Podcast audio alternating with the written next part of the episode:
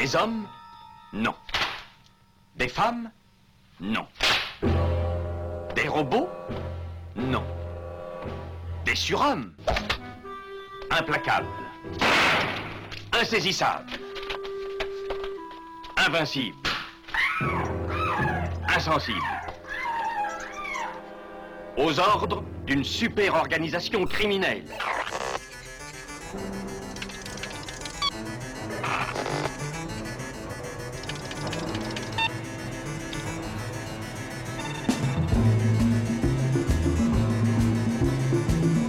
Impossible Rien n'est impossible pour... Culture prohibée. Bienvenue pour ce nouvel épisode de Culture Prohibée. Culture Prohibée, c'est l'émission hebdomadaire de la culture panette du Ciboulot, animée par l'équipe des films de la Gorgone.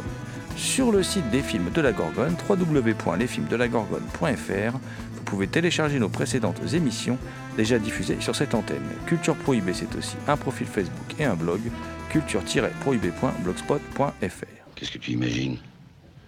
Je n'ai pas besoin d'imaginer. Je vois des choses horribles. Je les vis. Qu'est-ce que tu as encore fait? Ce qu'il fallait faire. Pour ton bien. Toujours pour ton bien, Christiane.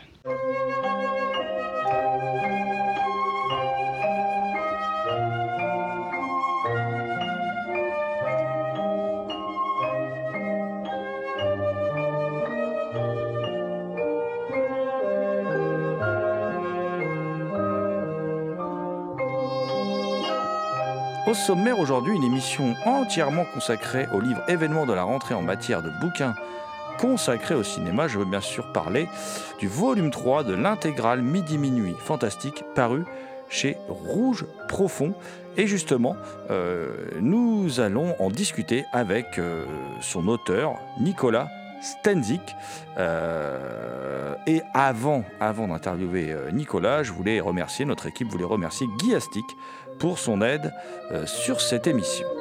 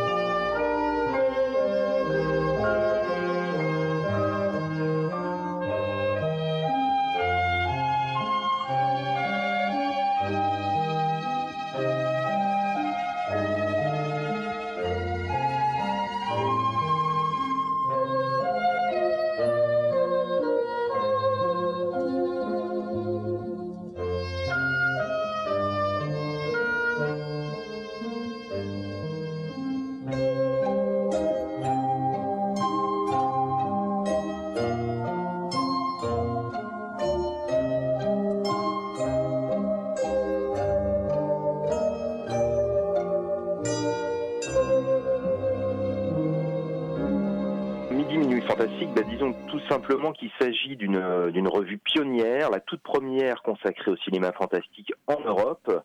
Euh, vraiment la première revue cinéphile, je dirais même, consacrée au genre euh, à un niveau mondial, parce qu'aux États-Unis, à la même époque, il y avait quelques revues qui s'intéressaient au fantastique, mais ça s'adressait exclusivement aux enfants, ce qui n'était pas le cas de Midi Minuit Fantastique. Et euh, au-delà de, son statut de revue pionnière, je dirais que c'est aussi une revue manifeste. hein. Il y a eu un, manifeste des surréalistes. bah, Midi Minuit Fantastique, c'est ni plus ni moins que dans, le contexte d'une France un peu rétrograde, un peu traumatisée par la guerre d'Algérie, ou, ou une France conservatrice dirigée par un, général septuagénaire, et ben finalement Midi Minuit Fantastique, ça a été un vaste dépucelage fantastique en en terre cartésienne. Et ça, de ce point de vue-là, bah, c'est vraiment une date dans l'histoire de la cinéphilie. Euh, c'est une revue qui a rassemblé euh, énormément de signatures prestigieuses prestigieuses, des surréalistes comme Félix Labis, comme Demandiargue, mais aussi des gens comme Ionesco, comme Roland Topor, comme euh, Philippe Drouillet, etc., etc. Bref, c'est une revue euh, extrêmement importante des années 60. il y a trois grandes revues de cinéma à l'époque, c'est les Cahiers du cinéma positif et Midi Minute Fantastique, sachant que Midi Minute Fantastique, c'est un petit peu la, revue qui fait la diagonale entre les deux autres, euh, de manière assez inattendue. Et voilà, c'est vraiment une revue qui a marqué son temps, qui a lancé un mouvement, le mouvement midi minuiste. Et euh, et, quelque part, on est un petit peu tous les héritiers aujourd'hui. Quand on s'intéresse au cinéma de genre aujourd'hui, on est un petit peu les héritiers de Midi Minute Fantastique. Voilà. Et, ce volume 3, alors on va parler après de, ton texte hein, qui, est en préface, mais ce volume 3 est, doté euh, d'une incroyable couverture. Enfin voilà, Raquel Welch, euh, dénudée, crucifiée. Euh, c'est une photo du célèbre Terry O'Neill, qui était destinée à l'époque à une pub de la Hammer pour le film de Don Chaffee, un million d'années avant Jésus-Christ, donc en, 66. Euh, tout, l'esprit, j'ai envie de dire, tout l'esprit de Midi Minuit Fantastique est résumé dans ce cliché génial. Oui, je, suis tout à fait d'accord avec ça. Euh, effectivement, c'est une photo absolument géniale. Alors, pour la petite histoire, je suis pas sûr que la photo ait réellement été destinée à la pub euh, du, film, donc Hammer, un million d'années avant Jésus-Christ. En revanche, elle a bien été prise sur le plateau du tournage. En réalité, Terry O'Neill était un ami de, de, Raquel Welch, donc il est venu la voir pendant le pendant le tournage. Et Raquel Welch lui aurait dit, euh, parce que donc elle était euh, habillée avec ce bikini en, peau de bête. C'est un film de femme préhistorique, donc voilà, le, le, ce bikini en peau de bête, c'était quelque chose de tout à fait étonnant dans le contexte de l'époque, quelque chose de, de, sulfureux, et elle-même n'assumait pas complètement, et elle craignait les réactions de la presse. Et elle aurait dit à Thierry O'Neill, mais quand, quand les gens vont voir ça, euh, la presse va me crucifier. Et là, Thierry O'Neill aperçoit un, une grande croix sur le, plateau et se dit, ben voilà, je vais photographier Raquel Welch crucifiée. Et donc, ils ont fait cette célèbre photo où elle est dans une position euh, tout à fait christique, c'est vrai, dans sa peau de bête euh, sur cette croix. Et à l'origine je pense pas donc que cette photo ait été destinée à la pub. C'était vraiment l'idée de faire une photo artistique. Et puis quand ils ont vu le résultat bah, en fait ils ont eu un peu peur. Ils se sont dit ça va faire scandale euh, peut-être qu'il faut pas la publier. Finalement la photo a été publiée que bien des années plus tard dans les années 90 elle a refait surface à ce moment-là. Et elle est devenue vraiment iconique des années 60 c'est vraiment euh, le symbole d'une époque le symbole de bah, d'une certaine lutte contre le puritanisme, parce que finalement derrière cette photo, il y a une manière de dire, euh, euh, bah, prenons la défense euh, de, des sorcières, celles qu'on pourchasse pour leur beauté et leur volupté. Il y a quelque chose de cet ordre-là, et donc du coup, c'était vraiment une manière de, de mettre en, avant l'idée d'une émancipation à une époque, l'émancipation de la femme, l'émancipation sexuelle, etc. Et en même temps, bah, cette photo, oui, elle a, il s'agit d'un film de la Hammer, Sarah Kell Welch. Il y a quelque chose à la fois totalement érotique, totalement fantastique aussi, hein, euh, du coup, et, ça, ça résume complètement ce qu'est Midi Minute Fantastique, et c'est pour ça qu'effectivement, euh, euh, j'ai choisi cette photo pour la, pour la couverture du volume 3 de Midi Minute, de cette intégrale. Et, le choix de cette couverture aussi, tu l'expliques dans un texte euh, assez poignant hein, qui s'intitule Raquel et la lettre volée, où tu nous expliques en fait que c'est ton imaginaire euh, en partie et qui t'a permis de, survivre à la nuit d'horreur des attentats du Bataclan, puisque c'est un secret de Polichinelle, hein, tu, es un des survivants de, ce massacre. Et ta, foi en Edgar Poe, en midi-minuit, euh, qui, t'a permis de résister à l'obscurantisme en fait. Et j'ai envie de dire que l'amour du fantastique, la cinéphilie, c'est donc plus fort que, l'obscurantisme?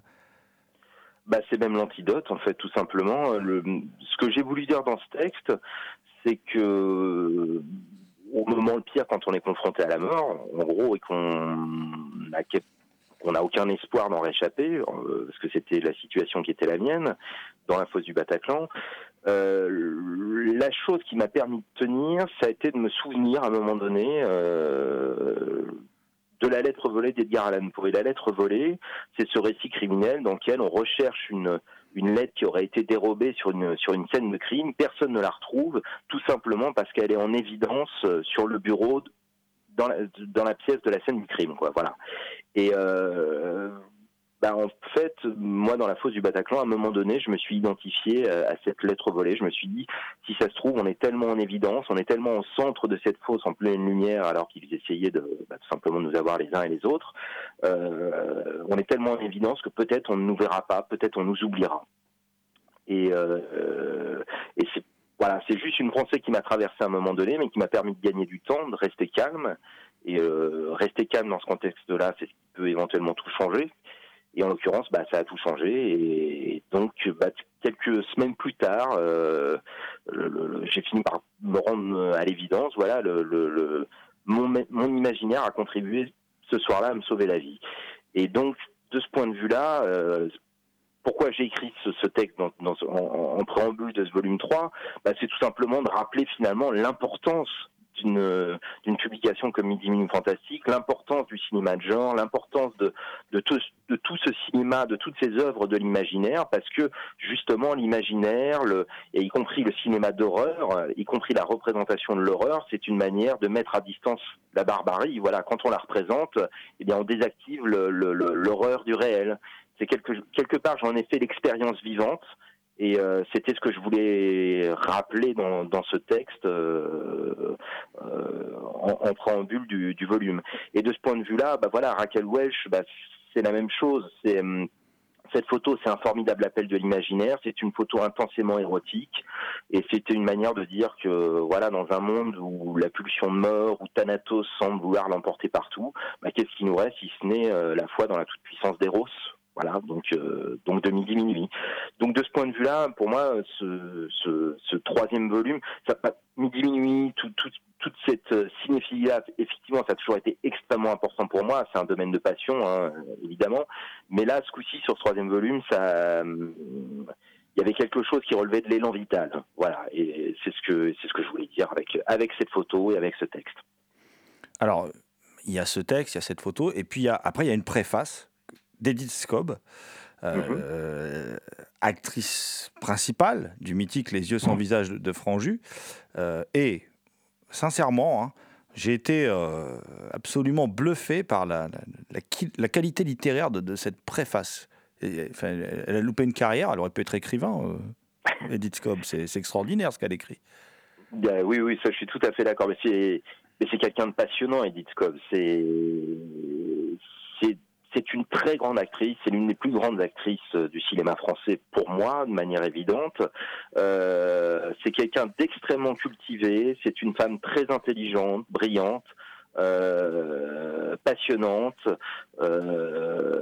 c'est quelqu'un extrêmement sympathique aussi et vraiment de, généreux et je crois que son, sa préface traduit tout ça de manière évidente hein. c'est voilà et dans cette préface, elle évoque son, attirance pour, le fantastique. Mais moi, presque envie de dire que c'est le fantastique qui ne peut être que attiré par elle. Oui, alors ça, je suis tout à fait d'accord. Il y a quelque chose qui, inexplicablement, euh, a toujours attiré euh, chez elle le, fantastique, les, réalisateurs qui s'intéressent à l'étrange, au, surréel, au, surnaturel aussi. Voilà, il y a quelque chose qui fait que ça, ça marche formidablement avec elle. D'ailleurs, petite anecdote, la, il y a quelques années, je l'avais euh, rencontré pour la première fois quand j'enquêtais sur le, le, film Fantasmagorie. Euh, J'avais publié un texte dans le volume 1 de Midi Minuit, puis on avait sorti le film dans le, dans le volume 2. Et je me souviens que la première fois que je l'ai interviewé, j'ai été mais vraiment totalement frappé par son regard. Il y a quelque chose qui en elle, c'est-à-dire même sans euh, effet d'éclairage, même sans effet de maquillage particulier, là, tout simplement chez elle, dans son salon, en ayant une discussion sur un film qu'elle a tourné, il y avait quelque chose qui relevait du fantastique chez elle. C'est un petit peu comme ces, très grands acteurs du genre, hein, je pense à... Euh, Barbara Steele hier, je pense à des gens comme Boris Karloff, comme Christopher Lee, Peter Cushing, comme Eva Green par exemple aujourd'hui.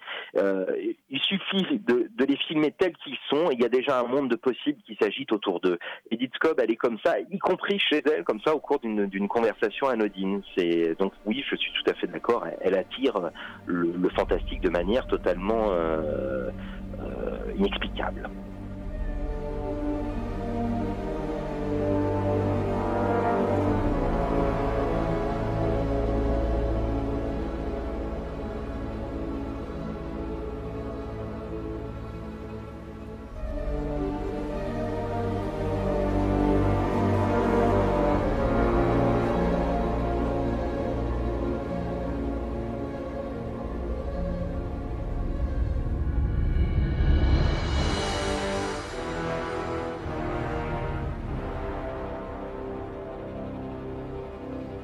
Écoutez Nicolas Stenzik, auteur de Mini Minuit Fantastique, l'intégrale volume 3 au micro de Culture Prohibée.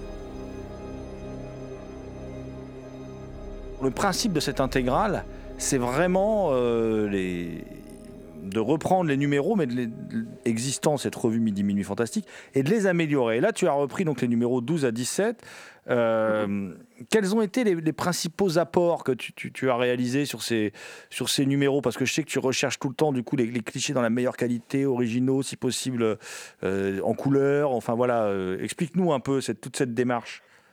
Alors bah, la démarche est une démarche de restauration en fait. Donc le, modus operandi, est le suivant. Il s'agit euh, à la fois d'un côté de, ressaisir tous les textes pour qu'on ait une qualité, de lecture optimum. On restaure tous les éléments de la maquette d'origine euh, comme les titres, les, pavés de presse, les pubs, etc. Et pour tout ce qui est euh, de l'iconographie, on essaye de retrouver effectivement tous les tirages originaux dans la meilleure qualité qu'on va scanner en HD, qu'on va retoucher pour que ce soit euh, nickel, qu'il y ait vraiment euh, les beaux contrastes, qu'il n'y ait pas de, de, griffures sur la photo, bref, pour que tout soit parfait. Mais dès qu'on se met en quête de photos, bah, alors on en retrouve, parfois on les retrouve pas toujours, parfois on en retrouve également d'autres. Et effectivement, quand on retrouve quelques photos supplémentaires, bah, parfois on est très tenté de, quand elles sont très très belles, de, bah, de les ajouter. Et donc dans chaque numéro, euh, il y a effectivement parfois, euh, pas systématiquement bien sûr, mais il y a parfois quelques photos, quelques pages qui sont plus qui ont pu s'ajouter. Par exemple dans le numéro 12, euh, il y avait à un moment donné quelques photos de six femmes pour l'assassin, le, de, de, Mario Bava, euh, génialissime Giallo, l'un des l'un des premiers du genre. Et en cherchant les photos, j'ai fini par tomber sur un dossier de presse italien d'époque qui était de, toute beauté, et ça bah, ça m'a paru évident qu'il fallait qu'on mette des éléments de ce dossier de presse. Donc on a rajouté par exemple quatre pages euh, qui nous donnent l'impression de feuilleter le, dossier de presse d'époque. Euh, voilà, donc il y, y, a quelques ajouts comme ça. On a on a retrouvé une c'est Daniel Bouteiller qui a trouvé cette euh, photo, une, très belle photo d'époque de Nosferatu, Sepia, qui était absolument sublime. Donc c'est pareil, ça me semblait évident qu'il fallait la mettre. On a retrouvé un, dossier de presse français euh, d'époque rarissime de Frankenstein lors de sa sortie en 1932. Euh, c'est un visuel qu'on n'avait jamais vu nulle part, donc du coup, bah, euh, voilà, ça semblait évident aussi qu'il fallait lui consacrer une double page. Donc il y, a comme ça des petites touches euh, qui s'ajoutent dans chacun des, des, des numéros. Et pour ce qui est de l'iconographie d'époque, hein, certaines des photos, il y a la revue Midi Mille Fantastique était imprimée en noir et blanc mais certaines des photos qu'ils ont publiées à l'époque étaient en réalité des photos couleurs. Comme nous on imprime en couleur, bah là c'était l'occasion enfin de les voir, voilà, euh, dans, dans, leur couleur éclatante euh, d'époque, telles que les lecteurs euh, des années 60 n'avaient pas pu les, voir. Donc voilà, de ce point de vue-là, c'est vraiment une espèce de restauration de, midi minuit. C'est même une, Minuit, quelque part, c'était une revue qui rêvait les films avec des tunnels de photos euh, invraisemblables. C'était une manière de les remettre en scène, ces films. Nous, ce qu'on essaye de faire, d'un certain point de vue, c'est de rêver midi minuit. Voilà, c'est un petit peu le, pour résumer les choses, ce serait ça la, notre, notre ligne de conduite. Ce volume, moi, j'ai l'impression qu'il a été euh, quelque part plus long à, à, accoucher que, que les que, les précédents. Est-ce que tu as rencontré des difficultés particulières euh, euh, à faire ce, troisième volume? Ce troisième volume, effectivement, était un petit peu plus long à faire que les autres. On a, on a mis trois ans à venir à bout de, de sa conception. Euh, ça a été plus difficile dans la mesure où tout simplement on est à mi-parcours de la collection, donc c'est quand même un. Faut, faut savoir que c'est un travail en fait. C'est, totalement chronophage en fait comme euh, comme travail parce que pour retrouver toutes les photos, pour tout restaurer, pour ça demande énormément énormément de travail. Donc du coup c'est tra- c'est vraiment quelque chose de longue haleine.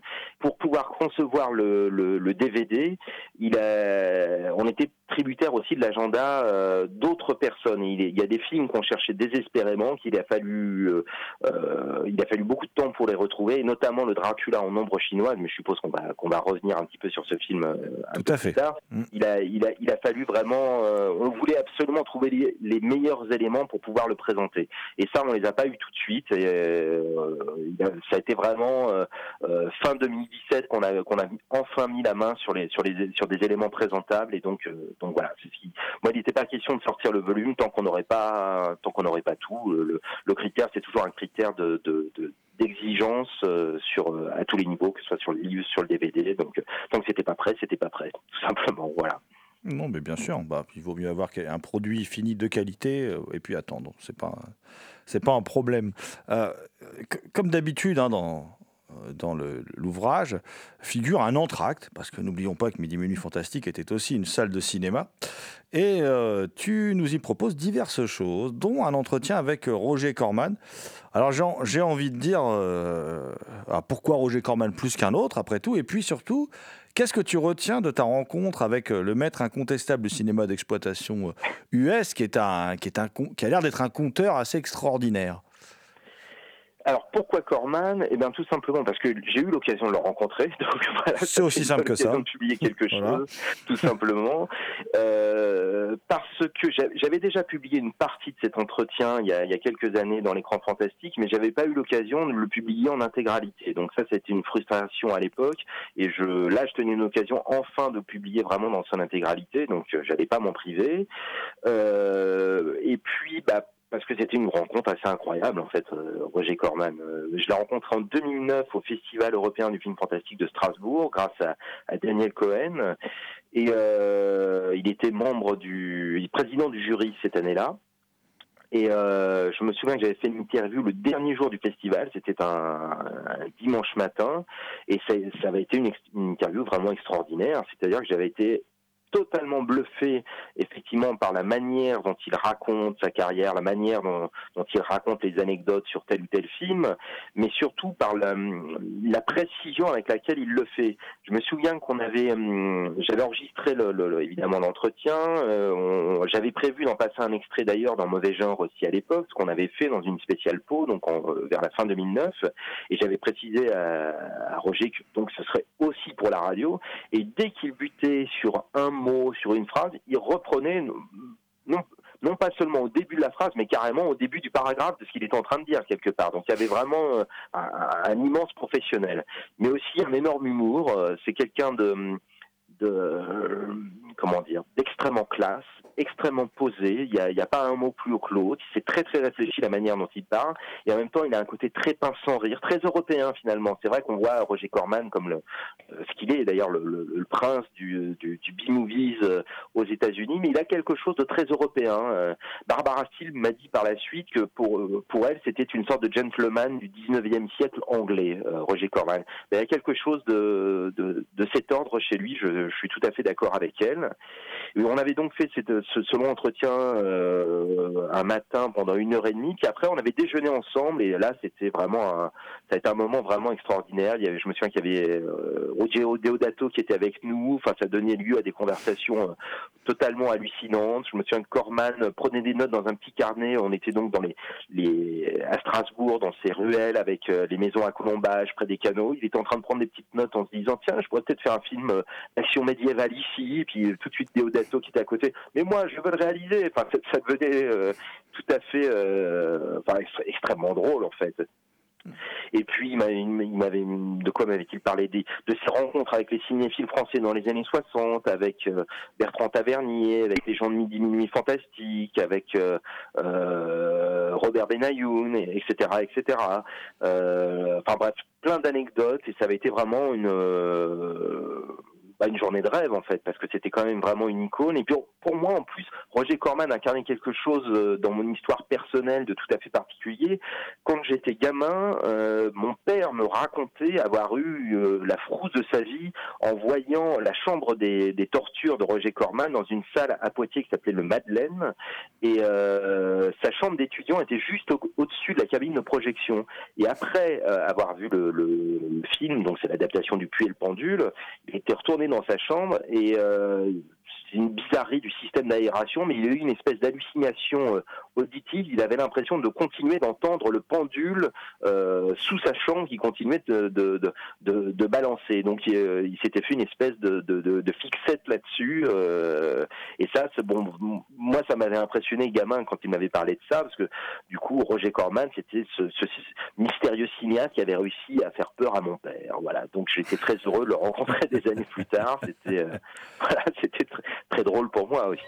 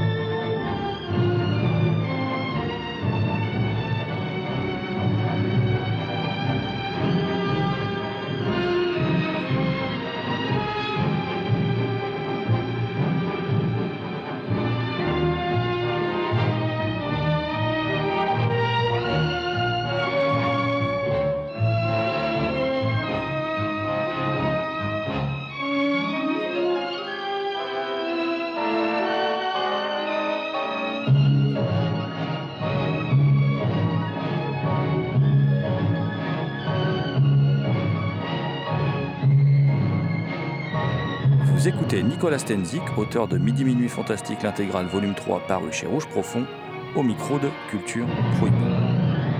Dans cet entracte, Christophe Bier livre aussi une belle et courte étude sur la sulfureuse Rita Renoir. Est-ce que tu peux nous, nous la présenter?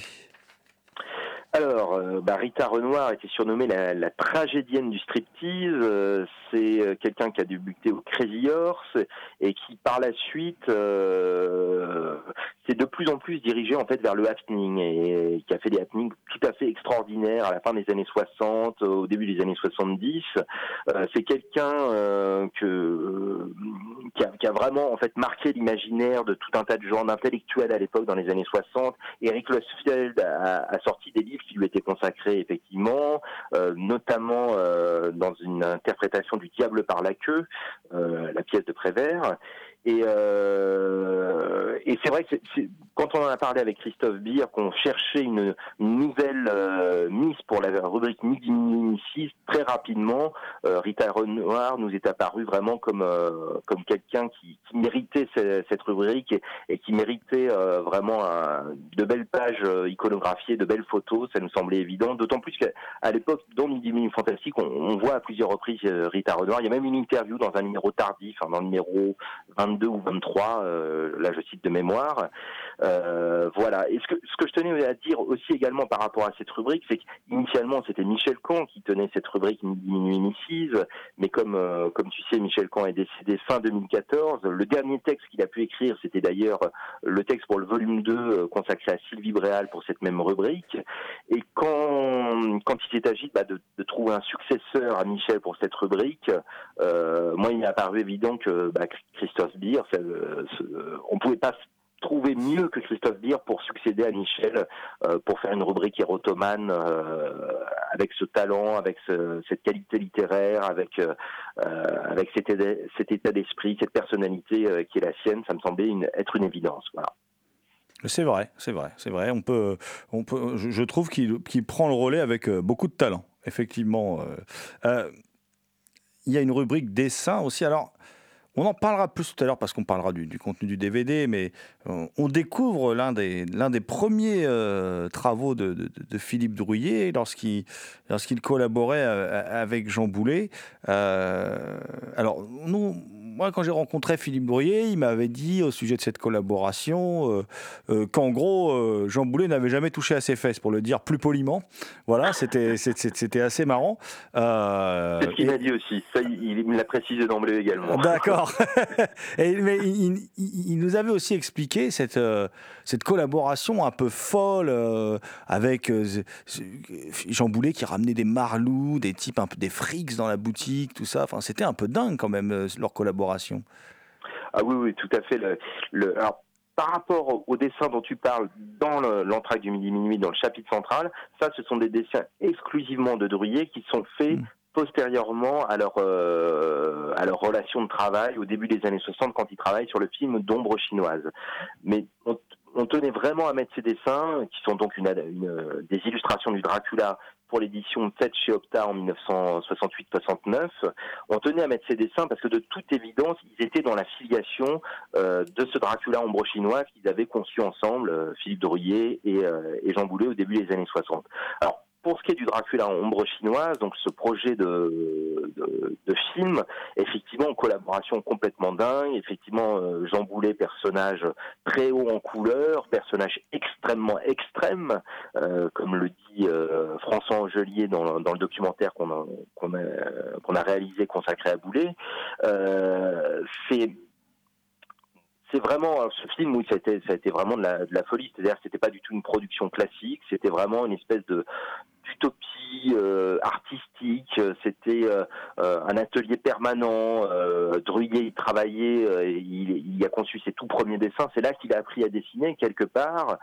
mais on y trouve aussi Boris Bergman, le futur auteur de, de chansons pour Bashung, pour les Aphrodite Child et compagnie. on y trouve toutes sortes de personnalités. Et effectivement, Boulet allait, de temps en temps, il allait draguer dans des, des lieux sordides de banlieue et il ramenait toutes sortes de marlous de banlieue, des voyous, etc.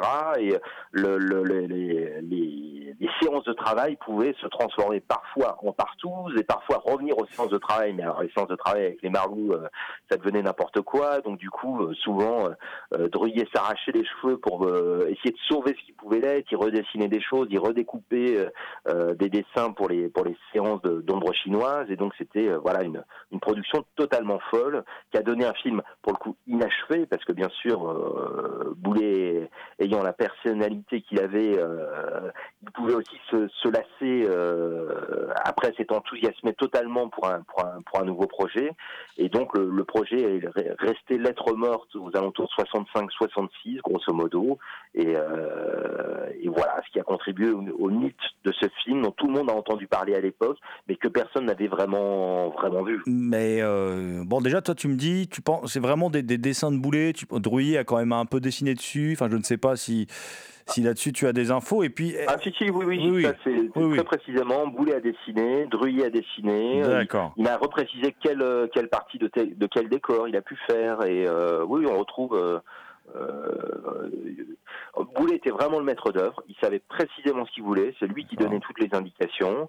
Euh, il y a des dessins qu'il faisait lui-même et euh, je sais que Druyer a pas mal participé à des décors, notamment. Il y a une, à un moment donné une, une Vierge de Nuremberg. Il m'avait précisé que c'était lui qui l'avait faite. Les lianes sous le pont-levis ou les, ou les, les chauves-souris. Il m'avait dit que c'était lui. Et effectivement, quand on regarde le Dracula euh, euh, cette illustration pour le Dracula chez Opta en 68 qu'on a donc réédité dans ce volume 3 dans l'entracte euh, du midi minuit, on, on retrouve ces, ces, ces, points communs, on retrouve les liens sous le pont-levis, on retrouve des chauves-souris, on retrouve euh, euh c'est vraiment dans, le, dans, la, dans, la, filiation de ce qu'ils avaient conçu en, ensemble quelques années auparavant. Donc euh, voilà. D'accord. Donc en fait, la version qu'on a là, c'est la version la plus complète. Euh, il n'y aura jamais de version plus complète que celle-ci. Alors, ce qu'il faut préciser dans le, le DVD, le film, en fait, on a retrouvé donc quelques rares euh, rushs qui ont survécu à l'époque grâce euh, à François Angelier et à Philippe Drouillet, euh, parce que François Angelier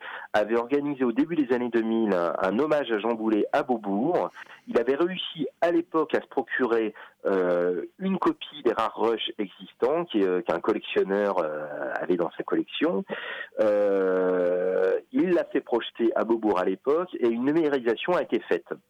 La copie en question, elle est retournée chez le collectionneur qui ne veut, qui ne veut absolument plus s'en séparer aujourd'hui. Il veut hmm. plus la diffuser. Il veut pas que le film soit vu d'ailleurs. Euh, il estime que c'est un film mythique et que euh, ça nuirait au film d'en voir la moindre image, ce que euh, avis que je ne partage évidemment absolument pas.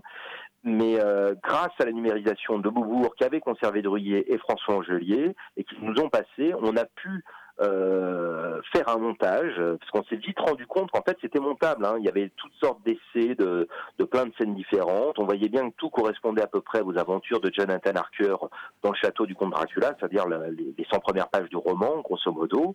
Puis on a essayé de mettre ça dans l'ordre, à chaque fois prendre la meilleure prise, et puis bah, très rapidement, euh, voilà, on avait un film qui tenait euh, réellement la route. Et donc du coup, on, a projeté le film à, à Druyer. ça a été un moment extrêmement émouvant. Il m'a demandé de de le, voir je ne sais pas combien de fois d'affilée. Je dirais au moins 4, 5, 6 fois d'affilée. Il en avait les larmes aux yeux. Euh, il était très ému de voir le, le, le, le, film exister enfin, quelque part. Voilà, il ne, l'avait jamais vu autrement que sous la forme de d'essais plus ou moins réussis, plus ou moins ratés. Euh, voilà.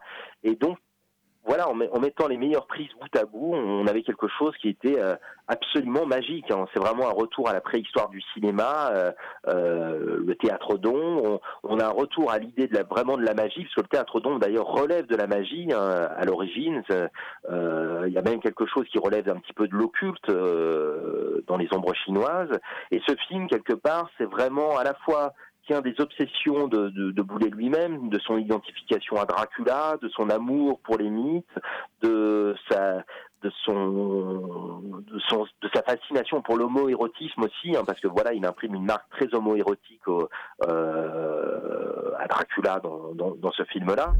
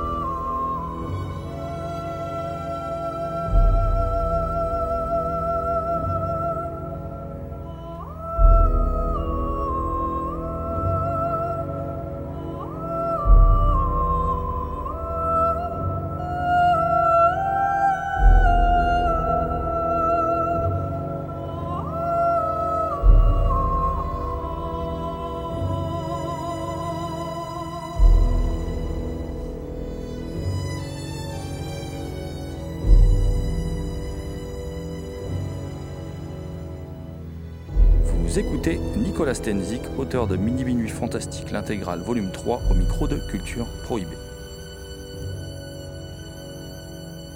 En même temps, il y a vraiment quelque chose qui tient de l'invocation à Dracula. Il faut savoir qu'à la même époque, euh, Jean Boulet et Kenneth Sanger sont très très amis. Ils se fréquentent. Kenneth Sanger passe très souvent chez euh, Jean Boulet euh, dans son dans sa dans son petit pavillon de la rue Bobillot.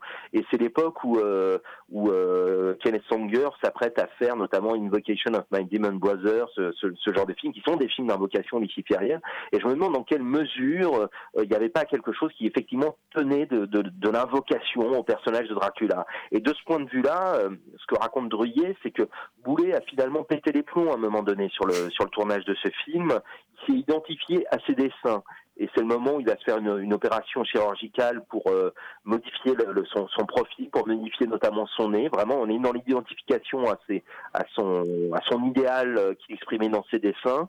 Et euh, ce qu'explique Druyet, c'est qu'à partir du moment où Boulet s'est vraiment identifié à ses fantasmes, ça a été le, le, le, bah, le, début de la fin quelque part pour Jean Boulet. Ça a été vraiment ce qui l'a entraîné vers ce parcours totalement masochiste où par la suite, bah, il va monter sa, sa librairie, euh, le kiosque, mais il va totalement s'endetter, il va avoir des problèmes de fisc euh, pas possible. Il finira par fuir le fisc et la France euh, vers l'Algérie et on finira par le retrouver un, un beau matin pendu aux portes du désert. Euh, euh, voilà, et on n'a jamais su s'expliquer s'il s'agissait d'un meurtre, d'un suicide, d'un euh, accident SM qui aurait mal tourné aussi. C'était tout à fait possible.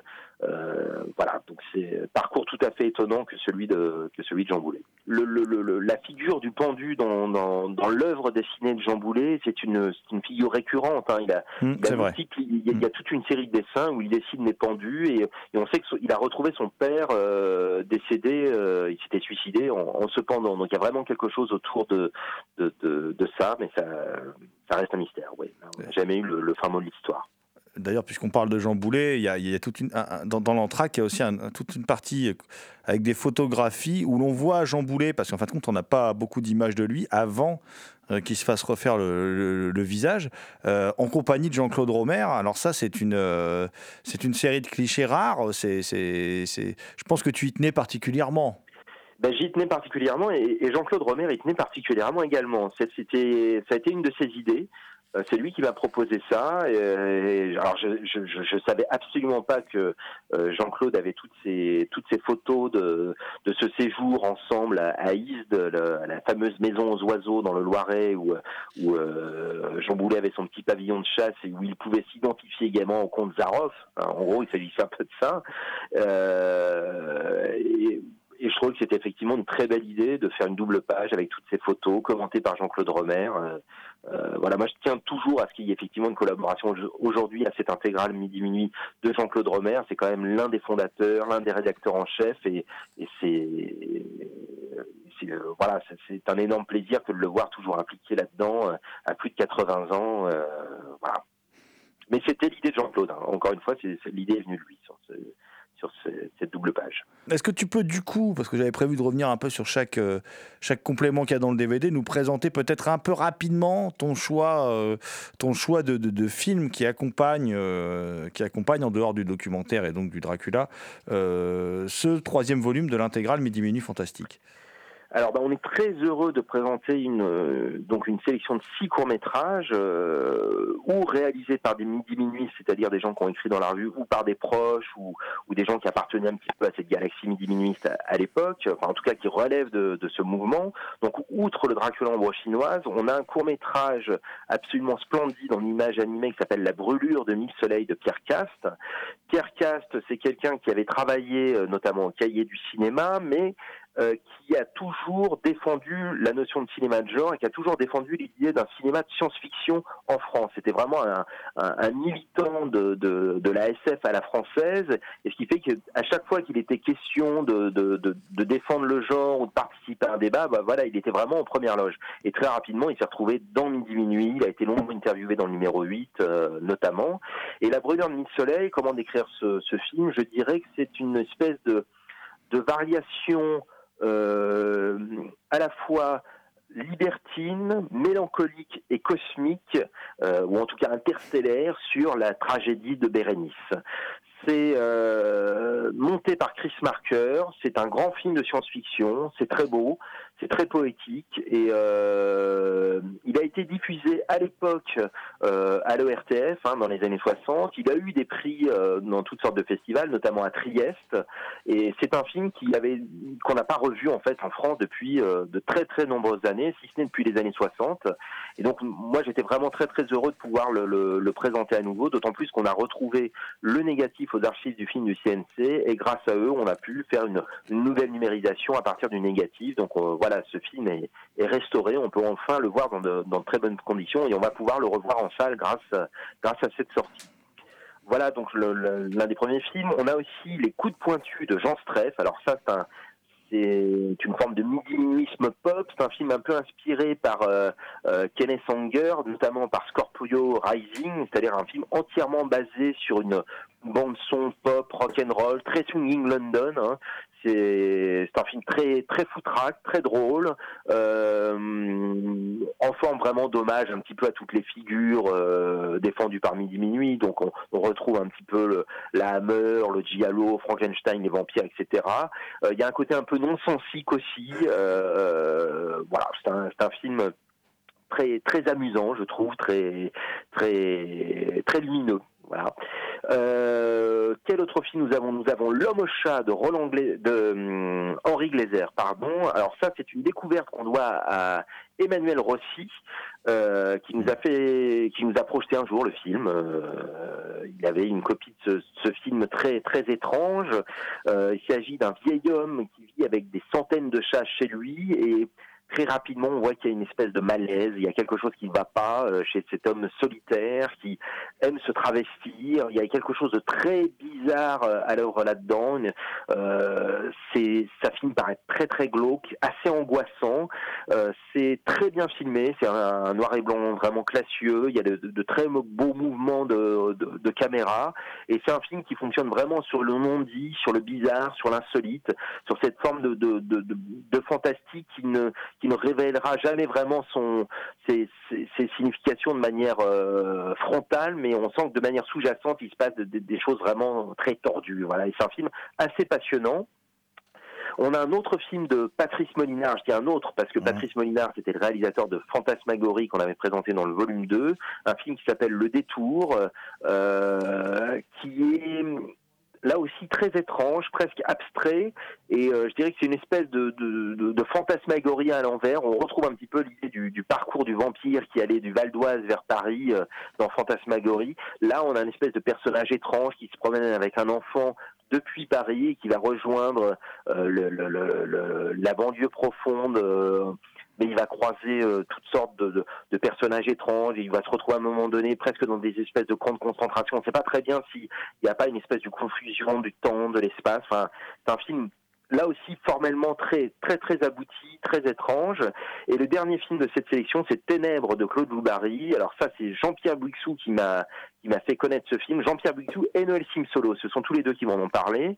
On a réussi à retrouver une, une copie de ce film, là encore une fois aux archives du film du CNC. Claude Loubary, c'était un proche d'Émile Minuit. C'est quelqu'un qui avait monté un ciné-club euh, à Lyon qui s'appelait Midi Minuit 2. Il n'a jamais écrit dans la revue, mais il a été proche un temps de Jean-Pierre Bouixou, de Michel Camp, de Jean-Claude Romer, etc. Et c'est quelqu'un qui est mort littéralement euh, fou. Euh, Jean-Pierre Bouixou m'a raconté que la dernière fois qu'il l'avait vu, euh, euh, il se prétendait pourchassé par des extraterrestres. Et voilà, c'était tout à fait véridique. Hein.